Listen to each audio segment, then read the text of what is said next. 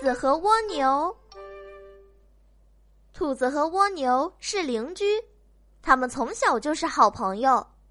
有一天，兔子来蜗牛家串门，看见蜗牛在流眼泪，出什么事儿了？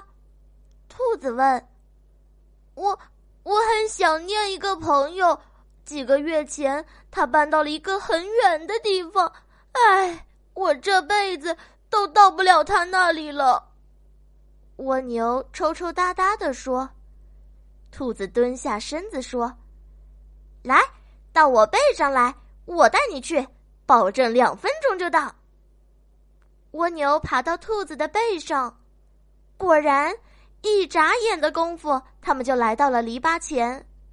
两位朋友相见，十分开心。他们对兔子说：“谢谢你，如果没有你，我们恐怕永远都没有机会再见面了。”兔子最大的梦想是周游世界。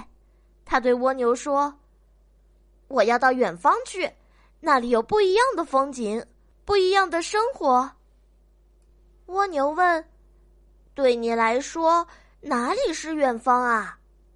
兔子说：“比如地中海，比如埃及。”蜗牛吐了吐舌头，在他看来，这个远方就像天上的星星一样遥不可及。大清早，兔子背起行囊就出发了。他和蜗牛约好，每到一个新地方。都会给蜗牛寄信来。兔子不断的给蜗牛寄来明信片。蜗牛也没有闲着，从早晨到晚上，他仔细观察着不同时间牵牛花的样子。他还拍了好多的照片儿，把这些照片儿寄给在世界各地旅行的兔子。很多年过去了，兔子回来了。他们各自忙碌。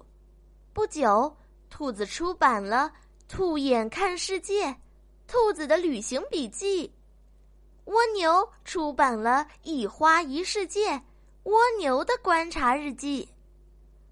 蜗牛读完了兔子的旅行笔记后，对兔子说：“看了你的书，我仿佛也到世界各地走了一遭。”兔子看完蜗牛的观察日记之后，惊叹：小小的一朵牵牛花里，竟然藏着这么多的学问呢，多的足够一个人研究一辈子。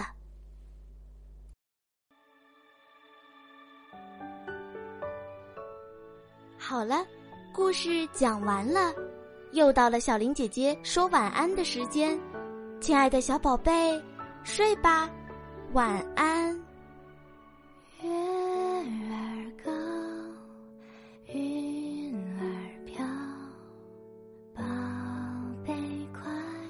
睡觉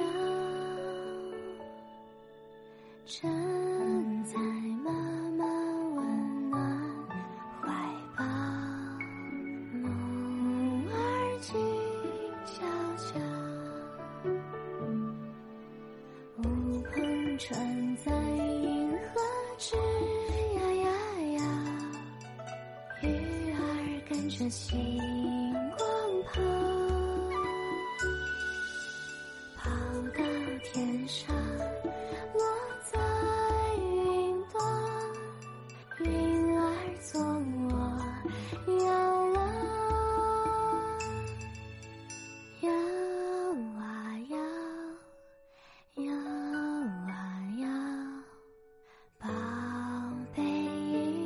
清水着婴儿的船在银河上飘。梦儿静悄悄。